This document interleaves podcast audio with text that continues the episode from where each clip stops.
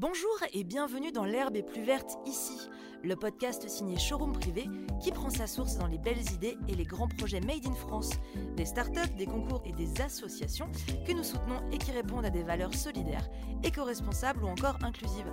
Parce que nul besoin d'aller très loin pour goûter aux recettes de la réussite, qui, tout le monde le sait, sont encore meilleures quand elles sont locales. Cette semaine, ce nouveau numéro se place sous le signe de l'influence. Parfois très claire et efficace, d'autres fois plus nébuleuse. C'est une notion qui a changé la face du marketing à tout jamais et qui se développe aujourd'hui à travers de nouvelles plateformes, à l'image d'Ivancy, cette solution à 360 qui rassemble les consommateurs, les influenceurs et les marques autour d'expériences clients authentiques pour, je cite, replacer l'engagement client au centre des décisions d'achat mais comment notre invité Dorian Ciavarella, CEO et cofondateur, fait-il tout cela? La réponse avec le principal intéressé. Bonjour Dorian, euh, merci d'avoir répondu à notre invitation. Alors en quelques mots pour commencer, pouvez-vous nous décrire avec vos propres mots le concept d'Ivancy Avec plaisir, bah, déjà bonjour à tous, ravi d'être avec vous aujourd'hui. Merci à vous. Donc moi je suis cofondateur et CEO d'Ivancy, j'ai euh, lancé Ivancy il y a 4 ans aujourd'hui. Et Ivancy c'est plusieurs choses. En fait, nous, on est une solution d'influence marketing 360 qui permet de faire quatre choses. Première chose, c'est de la micro-influence. On va travailler avec des personnes qui ont entre 0 et 100 000 abonnés pour faire des collaborations non rémunérées. On offre un produit, on offre un service et en contrepartie, on attend un post sur les réseaux. La deuxième chose, c'est tout ce qui est consommateur, c'est-à-dire qu'on va échantillonner des produits pour avoir des avis conso sur des sites internet, pour récolter des avis, donc des avis authentiques. On a racheté une société qui s'appelle Lucette, donc on pourra en parler juste après. Tout à fait, on va aborder ce sujet-là après. Bon, génial. Et la troisième chose, c'est une banque d'images et de vidéos. Donc on met à disposition du contenu de qualité qu'on peut réutiliser pendant 5 ans, donc sur tous les médias. Et la dernière chose, c'est la data. On est capable d'analyser les vrais, les faux followers euh, sur les réseaux sociaux pour donner justement un maximum d'informations aux marques.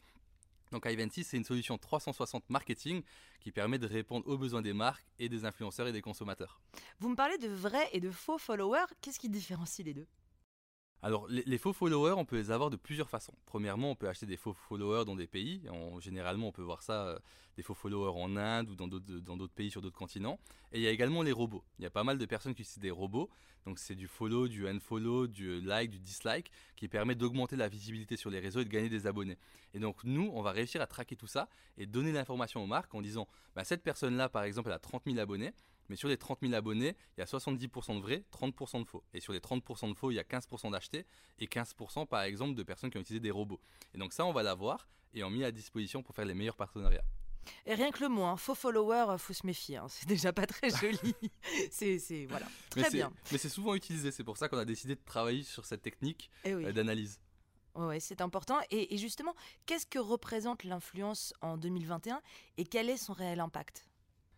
Alors, l'impact est non négligeable et on voit que ça se développe de plus en plus. Quand on voit la croissance qu'il y a sur Instagram, sur TikTok, sur ces dernières années, c'est euh, incroyable. Et en fait, aujourd'hui, quand on fait un partenariat authentique, ça permet justement de montrer un vrai produit et ça donne envie aux personnes d'aller l'acheter. Donc en fait, on peut pousser une personne à aller acheter un produit en faisant une bonne démo. Donc en fait, c'est dans l'air du temps. Les gens passent entre 2 et 6 heures par jour sur les réseaux sociaux en fonction des continents. Donc 2 heures en France, 6 heures sur d'autres continents comme par exemple l'Asie ou euh, ça peut être l'Amérique latine. Et on voit qu'aujourd'hui, on est accro aux réseaux sociaux. Donc on regarde tout ce qui se passe, on veut communiquer avec ses proches, avec ses amis, avec la famille. On veut donner envie de partir en voyage et de montrer justement le nouveau restaurant qu'on a testé. Et c'est là en fait où ça prend son sens. C'est aujourd'hui, on veut faire du partage et on veut montrer ce qui est intéressant pour nous. D'accord. Est-ce que c'est pour ça qu'une marque a toujours intérêt à développer une relation avec le monde de l'influence? C'est super important. Euh, aujourd'hui, nous c'est fondamental pour. Ouais, c'est fondamental. Alors, pour expliquer, nous sur la plateforme aujourd'hui, on a 400 000 personnes inscrites. Sur ces personnes inscrites là, on va réussir à faire un matching, on va proposer aux marques la bonne collaboration. Et une fois que la marque découvre les bons profils, elle va travailler avec et il faut travailler dans le temps. Donc en fait, il faut créer une relation avec eux pour leur donner envie de les fidéliser et de faire plusieurs collaborations. Si on fait seulement un one shot, c'est dommage parce que quand on fait un partenariat sur un réseau, ça peut être par exemple Instagram, on fait un partenariat, si la personne a 10 000 abonnés et elle poste, potentiellement elle va toucher 1000 abonnés à un moment donné. Si elle poste le lendemain, elle va peut-être toucher 1000 personnes mais des autres personnes. Donc c'est super important de garder une relation dans le temps. Et en plus, les personnes évoluent sur les réseaux. Donc la communication évolue, les followers évoluent. Donc il faut avoir un fil conducteur et travailler plusieurs fois avec eux, et également sur différents réseaux. Parce que prenons, prenons une influenceuse, on va prendre mhm. Cindy, donc on va dire que c'est Cindy. Cindy, elle est présente sur YouTube et Instagram. Potentiellement, sur les deux réseaux, elle n'a pas la même cible. Donc en fait, on va travailler avec Cindy sur un type de produit sur YouTube et on va travailler avec Cindy sur un autre type de produit sur Instagram. Et donc ça, c'est une stratégie à mettre en place et c'est pour ça qu'il faut créer du lien, connaître la personne, connaître ses réseaux, connaître ses followers, connaître le type de collaboration qu'elle a l'habitude de faire et travailler dans le temps. Donc il y a une vraie relation à entretenir. On peut commencer par un vouvoiement et après passer au tutoiement. Parce qu'il faut créer une relation amicale. Si par exemple il y a une marque A et une marque B qui contactent Cindy au même moment, Mhm. Cindy elle va décider de travailler avec une des marques en fonction de, en fonction de la relation qu'elle va avoir avec la personne, en fonction de l'envie déjà de la marque et aussi de la- du type de discussion qu'elle va avoir. Donc c'est pour ça qu'il faut fidéliser les personnes, travailler avec eux dans le temps. Oui, c'est une vraie relation euh, au long cours en fait. Et, et c'est en ça que, que se démarque euh, Hivency de ses concurrents? Alors, nous, on se démarque par différentes choses. Premièrement, on s'est créé il y a 4 ans. On a levé des fonds, on a levé 6 millions 5 qui nous a permis de construire notre équipe. Aujourd'hui, on est plus de 105 personnes dans la société, euh, donc dans trois pays. Donc aujourd'hui, on est basé à Madrid, à Francfort et à Paris avec les headquarters à Paris. Et ce qui nous différencie, c'est le produit. Dès les premiers jours, nous, on a investi dans la tech. La chose la plus importante pour nous, c'était la tech. Donc on s'est dit, nous, on veut pas être une agence. Ils font très bien le travail. Par contre, nous, on veut investir dans le côté produit. Et pour ça, on a embauché une quinzaine de développeurs pour réussir à structurer notre équipe produit et réussir à commercialiser cette solution. Et nous, ce qui nous différencie, c'est comme j'ai pu expliquer au début du podcast, c'est les quatre briques. Nous, on a quatre solutions, une seule et même plateforme qui permet quand on va discuter avec des marques, leur dire aujourd'hui, tu n'as pas besoin d'avoir quatre fournisseurs, tu en as un seul, c'est Ivancy, et nous, on va faire tout le job pour toi d'un point de vue influence marketing. Donc grâce à ça, on se différencie. Le côté international également, parce que comme on est présent dans plusieurs pays, la plateforme est traduite dans plusieurs langues, on a une stratégie internationale, ça nous permet d'aider nos clients de se développer, pas seulement en France, mais à l'international. Et aujourd'hui, même si on est présent dans trois pays physiquement, on couvre plus de 100 pays. On a déjà lancé des campagnes en Arabie Saoudite, on a lancé des campagnes en Russie, on a lancé des campagnes aux États-Unis, au Canada. Donc en fait, d'un point de vue géographique, on n'est pas limité.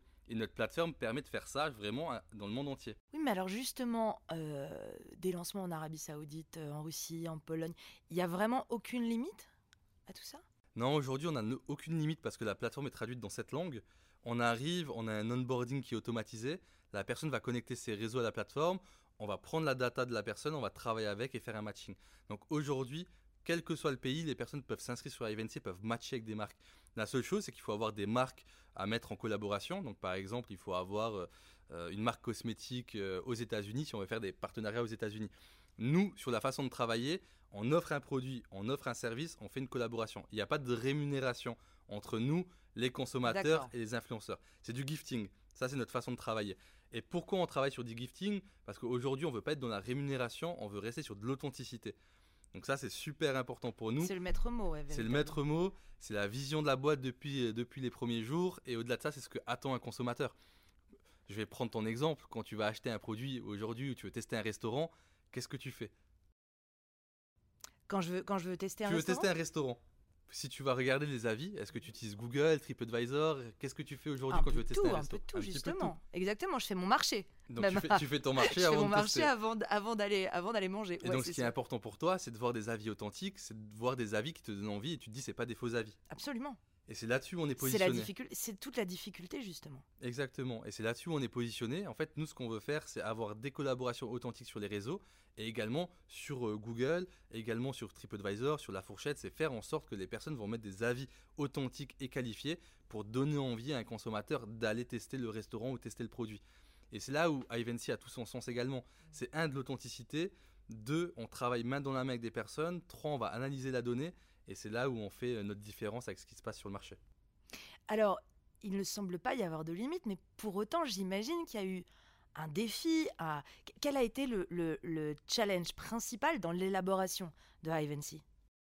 Alors, mon cofondateur et moi-même, on n'est pas Vous n'êtes pas d'accord Non, on Si est ah si si, on est hyper d'accord. on s'entend super bien et c'est même un de mes meilleurs amis. En fait, aujourd'hui, c'est nous on est on a plutôt l'aspect business. On a fait école de commerce, business, on ne sait pas coder. Alors, on a fait une courte formation, mais euh, de là à dire qu'on sait coder, je le dirais pas.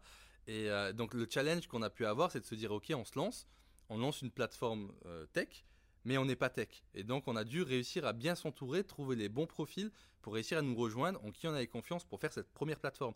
Et ça, ça a été le challenge parce que euh, bon, on n'avait pas d'amis autour de nous qui étaient tech. Il fallait donner envie à des techs de nous rejoindre, il fallait comprendre ce qu'ils faisaient au quotidien et réussir à les challenger alors qu'on ne comprenait pas ce qu'ils faisaient. Établir un lien de confiance, euh, ouais, ouais. Exactement, c'est ça. Et, lorsque la plateforme n'avançait pas assez vite, on devait réussir à s'asseoir avec eux, à comprendre. On a dû comprendre les différents métiers entre un, back-end, un front-end, un full stack, euh, un product manager, un product owner, donc un Q&A. Donc tous les métiers-là, qu'est-ce qu'ils font? Pourquoi il faut les recruter? À quel stade de la boîte? Et ça, c'était le plus gros challenge pour nous c'est comprendre vraiment l'aspect technique. Euh, aujourd'hui, on euh, on va pas dire qu'on est expert parce qu'on n'est toujours pas tech. Oh, ça, ça sonne bien quand même. Hein. Si, si, vous avez. on a une bonne compréhension. vous avez l'air d'avoir une bonne compréhension quand même. Euh, est-ce que vous pouvez nous parler de, du lancement de Ratings and Reviews? Avec plaisir. Il y a 15 mois, non, 12, ouais, entre 12 et 15 mois, on a racheté une société qui s'appelle Lucet. TF1 avait investi dans Lucet, accéléré par L'Oréal, positionné à Station F. La société, 6 ans d'expérience. Et en fait, quand on a su qu'on avait une possibilité de faire une acquisition euh, sur ce marché-là, parce que c'était sur la vision de la boîte, on s'est positionné dessus. On a eu la chance de gagner par la vision qu'on a proposée euh, à la fondatrice et également par le projet commun qu'on a avec Ivancy. Donc on a racheté euh, les sept collaborateurs, on a racheté également la technologie et la communauté. Et grâce à ça, on a réussi à proposer à nos, à nos clients existants une nouvelle solution qui nous a permis d'upseller nos clients et d'augmenter justement nos contrats. Et via Lucette, on a eu une expertise beauté et luxe où 250 euh, 000 consommateurs qui utilisaient la plateforme pendant 6 ans, on avait accès à toutes leurs informations. Par mhm. exemple, le type de peau, le type de cheveux, quel type de collaboration ils aiment bien faire. Et donc, ça a été euh, vraiment une bonne expertise à ajouter à Evency pour réussir à euh, proposer une nouvelle solution à nos clients. Mais justement, Lucette propose des avis et des tests pour aiguiller les consommateurs dans leur recherche de produits cosmétiques. Les cosmétiques, euh, est-ce que c'est pas un monde dans le monde? C'est-à-dire un domaine euh, particulier dans le monde de l'influence quand même. C'est vraiment, c'est à part, euh, j'imagine. C'est le premier secteur. Ouais. En fait, c'est le secteur qui se développe le, plus rapidement, c'est le secteur qui ont l'habitude de, de, faire de l'influence. Sur le secteur de la cosmétique, ça fait 5 à 7 ans qu'ils font de l'influence marketing. Quand je prends d'autres secteurs d'activité, ça fait seulement 1 à 2 ans qu'ils commencent à se poser la question. Donc en fait, eux, ils sont précurseurs. Ils sont précurseurs, ils savent comment ça fonctionne. Euh, ils ont mis des, responsables influence euh, chez eux.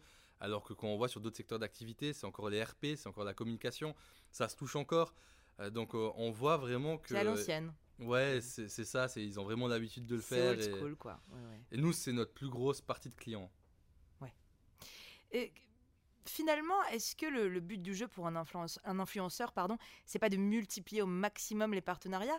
Et alors, est-ce que c'est une, évolution logique ou au contraire, le fait de multiplier au maximum les partenariats pour un influenceur, c'est aussi une façon de vider de son sens le principe même d'influence? Alors, nous, sur la plateforme, on a mis un nombre de crédits en place. C'est-à-dire que, par exemple, toi, tu te connectes, tu vas sur euh, tes consommatrices, tu te connectes à Evency, tu te dis, OK, moi, je veux travailler avec euh, des, produits de mode, des produits de beauté, c'est ce qui, c'est, ce qui m'intéresse. Donc nous, on va voir, on va te faire les bonnes propositions, mais tu peux pas commander tous les produits de la plateforme. Même si tu as matché avec 500 marques partenaires qu'on peut avoir, tu seras limité entre 3 et 7 collaborations par mois. Il y a un garde-fou, quoi. Il y a un garde-fou, et au-delà de ça, c'est nous, on va te proposer seulement les produits qui t'intéressent vraiment. Et il y a trois matchings chez nous. Un, le premier matching, c'est on va te mettre des, des collaborations possibles en fonction de ton profil. Deuxième chose, tu vas pouvoir postuler si ça t'intéresse. Troisième chose, la marque peut dire OK ou non à la mmh. collaboration. Donc tu as vraiment des garde-fous. Un, limitation en, nombre de produits que tu peux commander. Deux, toi en fonction de ton intérêt. Et trois, également en fonction de la marque et de ce qu'elle veut. Et ça, c'est super important. Tu vas faire ton shopping sur la plateforme, c'est comme si tu étais sur Amazon, tu vas prendre ton produit ou non, mais mmh. tu peux pas tout prendre. Donc ça te force à prendre seulement les produits qui t'intéressent le plus. C'est comme ça qu'on sélectionne un influenceur dit pertinent? On sélectionne sur plusieurs critères. On va regarder euh, ton nombre de followers, ton taux d'engagement, est-ce que tu as des vrais, des faux abonnés, où ils sont situés, le nombre de hashtags que tu as pu faire, euh, quelles sont les collaborations que tu as déjà réalisées avec d'autres marques du secteur d'activité ou sur d'autres secteurs d'activité. On va regarder ta pertinence parce qu'on a gamifié le système. Donc les marques peuvent mettre des badges Gamifié, ah j'adore. Ouais, on peut te mettre des badges, on peut te mettre par exemple, est-ce que tu es un coup de cœur, est-ce que tu es professionnel dans ton approche, est-ce que tu as une bonne communication, est-ce que euh, lorsque tu fais euh, euh, une rédaction d'article, est-ce que tu as des fautes d'orthographe ou non? En fait, tu as un tas d'informations qu'on va mettre à disposition et en fonction de ça, la marque peut accepter ou non. Mhm. Donc c'est super important de regarder tous les critères. Euh, ça peut être également le contenu visuel. Il y a des marques, elles nous utilisent juste pour avoir du contenu de qualité à réutiliser. Donc on ne regarde pas l'audience, on s'en fiche de l'audience, on s'en fiche du taux d'engagement, on regarde la qualité du contenu qu'on va réutiliser. Donc en fait, les marques peuvent nous utiliser pour plusieurs raisons. Faire du SEO, parce qu'on peut remonter en top position sur Google, donc ça c'est super important. Euh, pour faire du clic, donc euh, sur un système d'affiliation, on met un code promo à faire du clic. Pour faire du chiffre d'affaires, parce que nous on peut montrer le chiffre d'affaires qu'on est capable de réaliser avec l'influence marketing, ça c'est important également. Créer une communauté qu'on n'avait pas, gagner des followers sur les réseaux sociaux, augmenter son reach. Combien on aurait dû payer Facebook ou Instagram pour avoir autant de visibilité Et donc nous aujourd'hui on permet de faire tout ça. Et c'est là où c'est important et ça fait son sens. On répond au RP avec la visibilité, on répond à la communication et au digital, on répond au marketing avec tout ce qui est affiliation et clic. Donc Ivancy c'est vraiment du 360. Et c'est très clarifié, c'est vraiment limpide. Et c'est ça qui est, qui est selon moi intéressant. Mais justement, chez, chez Hivency, quel regard on porte sur le, le dropshipping? Alors, c'est une très bonne question. Euh, il, y a, il y, a, deux ans, on travaillait avec du dropshipping. On a décidé d'arrêter. On a eu un bad buzz avec, ah. euh, avec une marque et des influenceurs. Et en fait, quand on a vu le bad buzz là, on s'est dit, on ne veut pas s'associer euh, au dropshipping. Donc, j'ai décidé en interne de, de, refuser toutes les sociétés de dropshipping. Donc, aujourd'hui, on n'en a plus. D'accord, très bien. Euh, vous êtes passé par l'incubateur de showroom privé Oui, euh, exactement, il y a 4 ans. Euh, quel regard vous aviez sur cette entreprise et qu'est-ce que vous avez retiré de cette expérience au sein de showroom privé? Et est-ce que vous avez encore des, des liens forts? Ouais, c'est une super bonne question. Alors, premièrement, quand on démarre sa boîte, c'est hyper important d'être accompagné. Euh, nous, on était étudiants, on sort d'école de commerce, on a 25 ans, on lance notre projet, et là, on est dans, l'aventure, dans la nature, dans tout ce qu'on veut. Et en fait, il faut trouver des personnes qui vont pouvoir nous aider euh, sur des spécialités. Et euh, quand on a vu que Showroom Privé lançait son incubateur, on a directement postulé. Et je me rappelle ce jour-là où avec Sylvain, on était un petit peu stressé, hein, on devait pitcher. Et il y avait Thierry Petit qui était, qui était dans, le public hein, et dans, dans, les personnes qui décidaient si on pouvait entrer à Look Forward ou non. On a eu une réponse assez rapide pour dire qu'on pouvait, euh, pouvait venir. On a eu la chance d'avoir des locaux euh, gratuits pendant 12 euh, mois. Et si je me trompe pas, on pouvait poursuivre un petit peu, mais comme on avait une bonne croissance, on était revenu au, centre de Paris, on a pris des, bureaux pour créer notre culture d'entreprise. Donc premièrement, un accompagnement qu'on a eu. Donc avec un UX designer qui nous avait aidé sur des questions qu'on se posait, avec du marketing, on a pu poser des questions sur l'affiliation, avec les responsables de l'incubateur qui ont pu nous faire des introductions pour avoir des partenariats. On a pu euh, discuter et rencontrer d'autres startups avec qui on a pu échanger euh, sur, euh, sur différentes choses. On a pu se soutenir sur des moments potentiellement difficiles. Donc c'est assez intéressant en fait de retrouver le côté communautaire, le côté expert. Et c'est ça que j'ai aimé dans, dans, Look Forward. Donc, et après, sur les relations qu'on peut avoir, je suis toujours en relation avec quelques startups de, de, notre batch et avec les, les cofondateurs et les dirigeants de showroom privés qui, qui m'aident euh, quand j'ai des questions et qui m'ont accompagné dans nos débuts. Très bien. Euh, j'aimerais savoir, être entrepreneur, ça veut dire quoi pour vous? Je crois savoir que vous n'avez pas attendu la fin de vos études hein, pour vous lancer euh, vous-même. J'ai monté plusieurs projets. J'ai commencé à 22 ans. Aujourd'hui, j'ai 30 ans, donc ça fait 8 ans que je suis dans l'entrepreneuriat. J'ai commencé par monter, ouais, c'était trois sociétés sur le secteur du service. Donc, je commercialisais des, des ceintures multifonctions. Donc j'étais distributeur pour une société française. C'est une ceinture de pantalon qui résiste à 2200 kg, c'est le couteau suisse de la ceinture. C'est la ceinture de Batman Ouais, mais c'est ça, c'est la ceinture de Batman, de l'armée, des, militaires. Et avec ça, on peut tout faire. On peut faire du rappel, on peut tracter une voiture en panne. Et moi, mon objectif, c'était de distribuer cette ceinture-là dans le monde entier. Donc c'était ma première société. La deuxième, c'était commercialiser un arc multifonction. Euh, donc pareil, j'étais sur de la distribution. Donc euh, on peut tirer, on peut le ranger, on peut faire un bâton de marche, on peut faire de la randonnée, donc c'était assez, assez marrant. Et euh, ensuite, ce que je m'étais dit, c'est j'avais pris d'autres étudiants pour travailler sur ces projets-là, pour mhm. m'aider à commercialiser. Et quand je m'étais rendu compte qu'on faisait du chiffre d'affaires, je m'étais dit, mais en fait, ces étudiants-là sont hyper intelligents. Pourquoi pas monter une junior entreprise externalisée? C'est-à-dire permettre à des étudiants de travailler sur des études de marché euh, pour réussir justement à eux se faire un salaire, gagner entre 500 et 600 euros par mois. Euh, moi, prendre 60% euh, de la commission parce que je trouvais le client et je manageais le projet. Donc c'est mhm. hyper intéressant.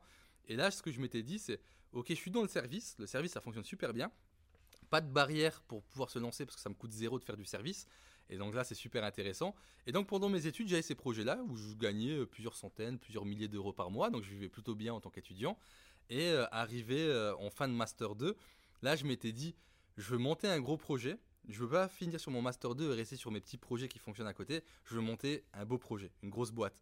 Et donc là, j'ai postulé dans une école parisienne, à l'ESCP. Mhm. Euh, j'ai été accepté et j'ai travaillé sur le concept d'Ivancy. Et quand j'ai travaillé sur Ivancy, j'ai rencontré mon cofondateur euh, et ami, donc Sylvain. On a travaillé dessus pendant six mois et on s'est lancé.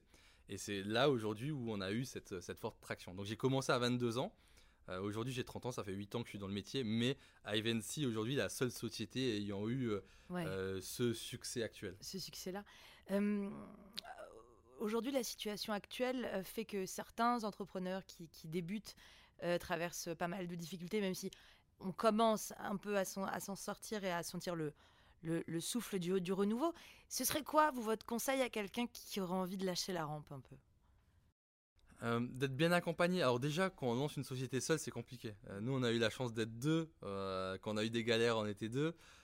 Quand il y avait des moments à fêter, on était deux également. Donc c'est super important d'avoir la bonne association. C'est la chose la plus importante parce qu'un un projet, on peut le pivoter, on peut changer le business model, on peut changer beaucoup de choses, mais l'association, c'est compliqué. Si ça ne va plus, il y a 99% de chances que la société s'arrête. Donc en fait, moi, ce que je conseille premièrement, c'est euh, d'avoir le bon, euh, le bon associé et d'être bien accompagné.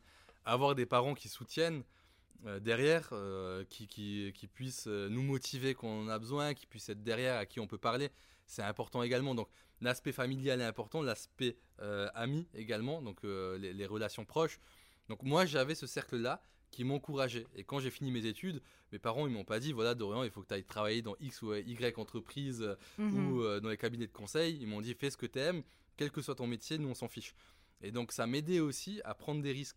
Parce que ce que je me disais, c'est que, un, j'ai ma famille où j'ai un soutien, euh, deux, j'ai pas de pression, Ouais. trois, je peux me lancer. Et comme j'avais fait de l'alternance au préalable, parce que pendant mes boîtes, je faisais de l'alternance en parallèle, et ben en fait, j'avais euh, un, un petit salaire. Et donc là, je m'étais dit, bah ok, bah, je peux me lancer, je peux tester, et on verra dans les 12 prochains mois. Mais j'ai- toujours été, en fait, c'est bizarre, hein, mais j'étais sûr de réussir. Je m'étais jamais dit je vais, je peux avoir un échec. C'est ça, c'était cheville au corps, quoi, vraiment. c'est Dans ma tête, l'échec n'était pas, le- possible. Le doute, le doute n'avait pas sa place. Alors j'avais des doutes de temps en temps. Après, vous avez multiplié les filets de sécurité, donc c'est ça aussi. euh, Ouais, exactement, mais on a toujours des doutes. En fonction de la croissance de la boîte, il y a un concurrent qui se lance, il y a un concurrent qui lève des fonds, il y a une boîte américaine qu'on voit arriver en Europe. On peut toujours avoir Ah, ces. Américains, ces Américains. Ouais, il faut regarder ce qu'il faut regarder euh, ce qu'ils- ce qu'ils font aux États-Unis et ils sont bons la plupart du temps. Mais en fait, des doutes, on en a, mais j'avais une certitude de réussir et de continuer de travailler. Et en fait, nous, on est des acharnés du travail. On se levait à 8h du matin, on finissait à 2h du matin, on a fait ça pendant 3 ans. On, travaillait énormément et on savait dans quelle direction il fallait y aller. Donc on était sûr, on avait des doutes, mais ça nous permettait d'encore mieux travailler et de mieux nous accompagner. Donc mes recommandations, c'est un, un bon entourage, le bon associé, euh, et également, pourquoi pas, euh, on n'en parle pas souvent, mais un bon coaching. Euh, Il y a peu d'entrepreneurs qui en parlent. Ah oui, en effet. Moi, ce que je dis, c'est qu'il faut avoir un bon coach, euh, quelqu'un avec qui on peut faire un, un sparring partner. C'est un combat de boxe euh, où euh, on lui donne un coup, il nous donne un coup, on se le rend et en fait on avance ensemble euh, sur, euh, sur, euh, sur les projets. Et ça, je trouve ça génial. C'est une très bonne prescription, euh, selon moi aussi, je la partage. Euh, L'influence, c'est un domaine en, en changement euh, constant. Comment vous voyez l'avenir, vous? Alors l'influence, ça existe depuis, depuis toujours. hein. L'influence avant, c'était l'RP. On, envoyait un produit à un journaliste, si je me trompe pas, tu, tu, Si, c'est tu du contenu.